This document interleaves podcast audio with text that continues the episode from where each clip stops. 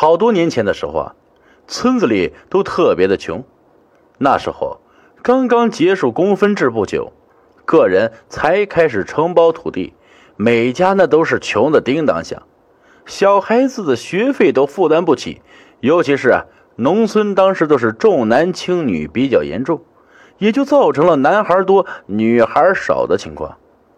那几年，养女儿的人家，嘿，那可都是扬眉吐气了。不管你闺女好不好看，那提亲的人都能把门槛给你踏平了。要是闺女长得漂亮的，那更不得了了，肯定能嫁个好人家，那聘礼当然也少不了了。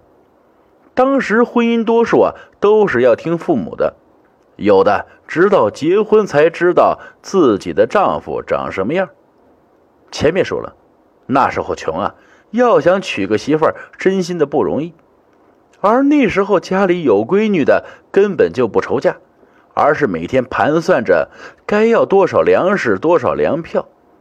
那时候啊，聘礼就是粮食或者是粮票，不像现在啊，要有钱、有车、有存款，哎，还得长得帅。那年不是夸张的，只要你家有钱有粮食，你就是哪怕是个痴呆傻子，也有人愿意把闺女嫁给你。当时，村里的小伙子哪家娶媳妇儿，都得跟别人家借粮食。而其中啊，有一家，有个小伙子，嗨，他都二十二了，还没找到媳妇儿。他父亲走得早，只有母亲还有一个奶奶。奶奶呢，只有他父亲一个人，所以他们三个就生活在了一起。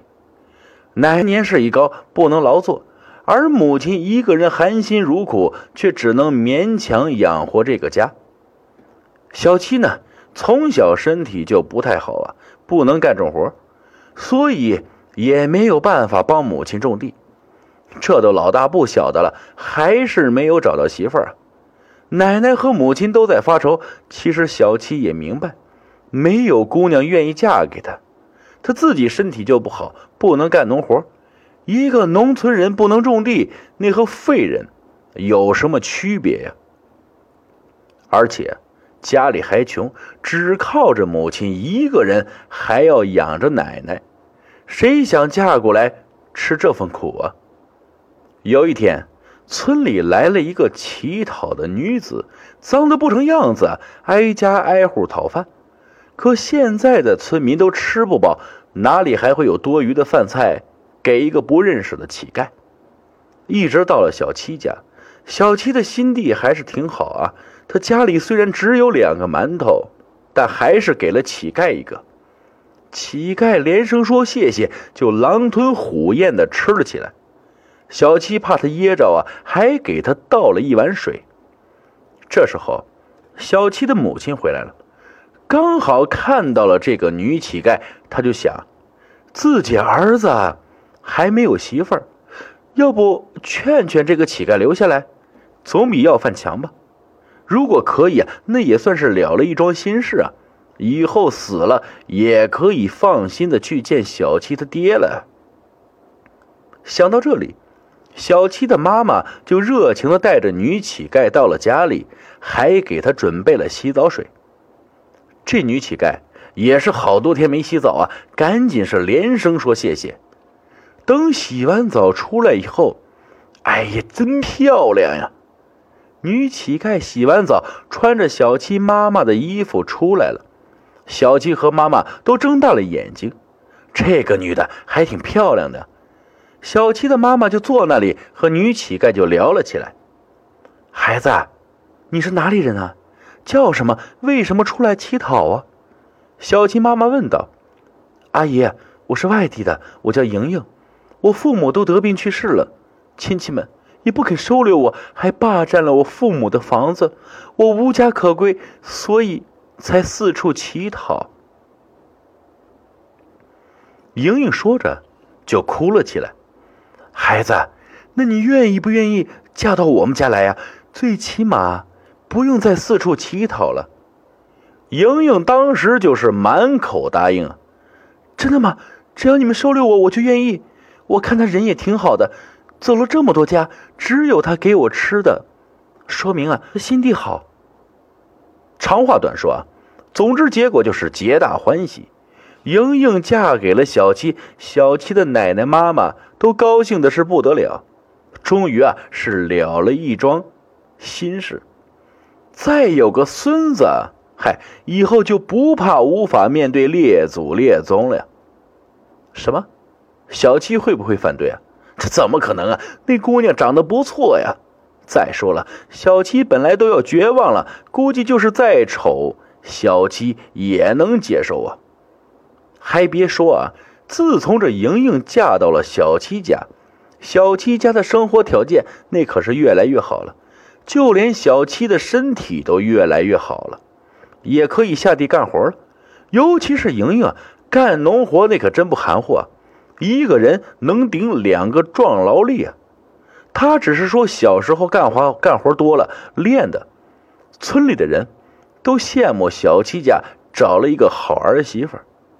但是莹莹也有个怪癖啊，就是看到猫就难受，而且还发抖。不过大家也不在意啊。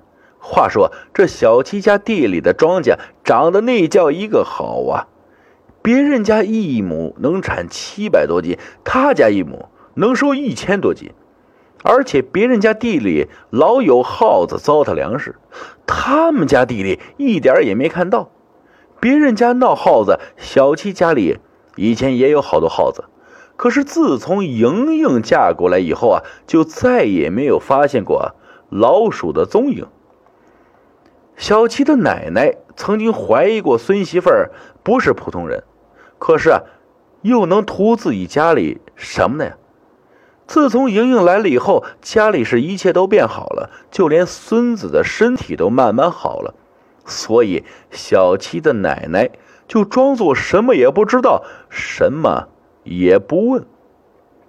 只是小七的母亲却越来越怀疑自己的儿媳妇不是人了。直到有一天，小七的母亲有事提前回家。他就发现儿子的房间有咔嚓咔嚓的声音。现在儿子应该不在家呀，那就是儿媳妇了。他悄悄走过去，想看看什么情况。透过窗户一看呢，小七妈妈赶紧捂住了自己的嘴，害怕自己叫出声来。他看到儿子的房间床上躺着一只有猫那么大的老鼠。正在那里啃木棍磨牙呢，小七妈妈强忍着心中的恐惧，悄悄地出了家门，直接就上街上去了。她现在想的就是啊，如何除掉这个老鼠精。她也没有告诉任何人。她来到了大街上一家卖老鼠药的地方，买了一包鼠药，悄悄地回了家。你还别说啊，装的还是挺镇定的。晚上吃饭的时候，一家四口人坐在一起。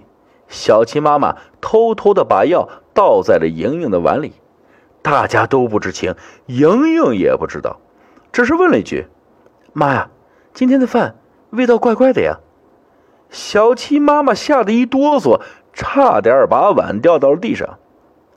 没呀，怎么会呢？可能是锅呀没刷干净吧。莹莹没有怀疑啊，吃光了自己的饭。过了一会儿，莹莹突然捂着肚子喊了起来：“我肚子好痛啊！”小七连忙关心的问：“怎么了？”就要过去扶莹莹，却被妈妈一把拉到了旁边。“小七，你过来，他是老鼠精。”小七一听：“什么呀，妈？你瞎说什么呢？”小七哪里肯信啊？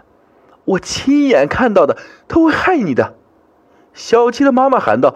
就在这个时候。莹莹突然就倒在了地方，一阵抽搐，就变成了一只大老鼠啊！啊！小七和小七母亲都尖叫了起来，只有奶奶没有说话。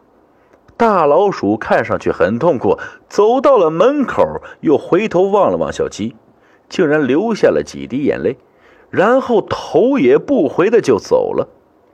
小七和小七母亲无力的坐在了地上，尤其是小七啊，他接受不了这个事实，自己的妻子竟然是老鼠精，他几乎崩溃了呀，只是不停的说着：“不可能，不可能。”哎呀，儿媳妇啊，他又没有害我们，你为什么要这样啊？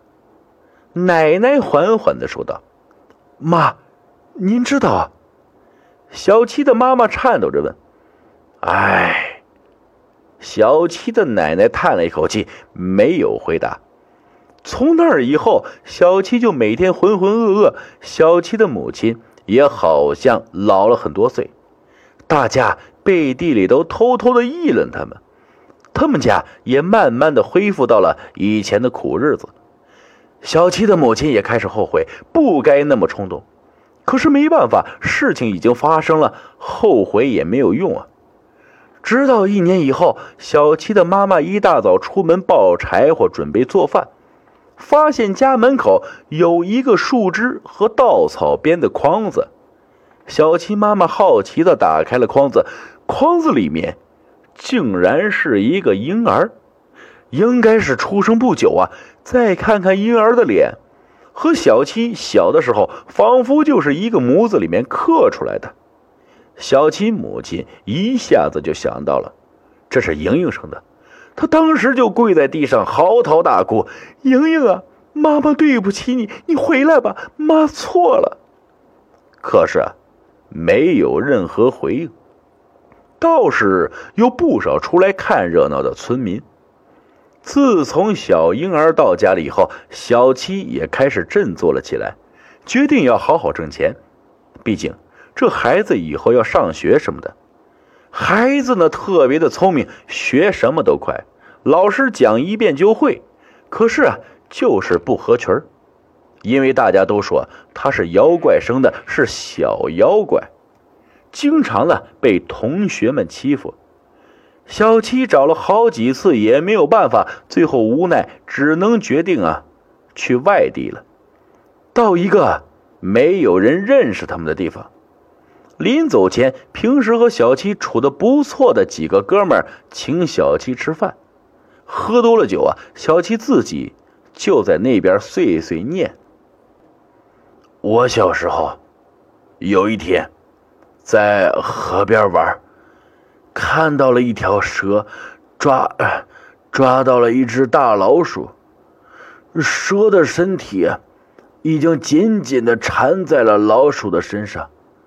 老鼠眼看着就不行了，我拿了个树枝啊，打他们附近的草，发出了声音，惊吓了蛇。蛇松开了老鼠，逃跑了。老鼠获救之后，钻进了草丛中。他在钻进去之前，回头啊看了我一眼，那一眼的眼神啊，和莹莹临走时候的。一模一样啊！他是啊，来报恩的。喝醉了，哭哭啼啼的小吉被送回了家，第二天就走了，去南方了。从那以后啊，就再也没有听说过小七的消息，也不知道后来怎么样了。